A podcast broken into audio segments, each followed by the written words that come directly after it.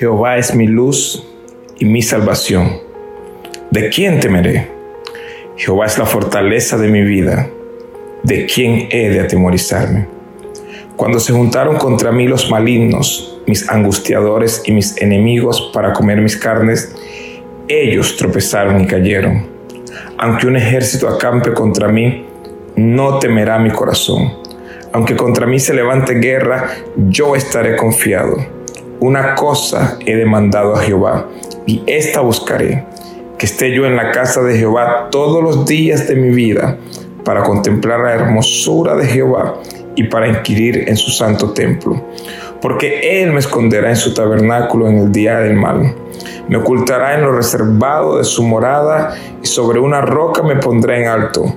Luego levantará mi cabeza sobre mis enemigos que me rodean y yo sacrificaré en su tabernáculo sacrificios de júbilo.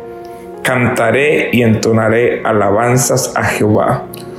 Oye, oh Jehová, mi voz con que a ti clamo. Ten misericordia de mí, respóndeme. Mi corazón ha dicho de ti, busca mi rostro. Tu rostro buscaré, oh Jehová. No escondas tu rostro de mí. No apartes con ira a tu siervo mi ayuda has sido. No me dejes ni me desampares, Dios de mi salvación.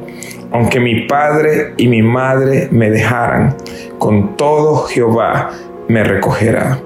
Enséñame, oh Jehová, tu camino y guíame por tu senda de rectitud a causa de mis enemigos. No me entregues a la voluntad de mis enemigos porque se han levantado contra mí testigos falsos y los que respiran crueldad.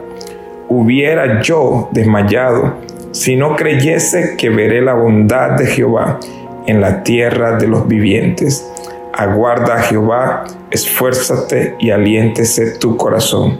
Sí, espera a Jehová. Dios te bendiga en este día.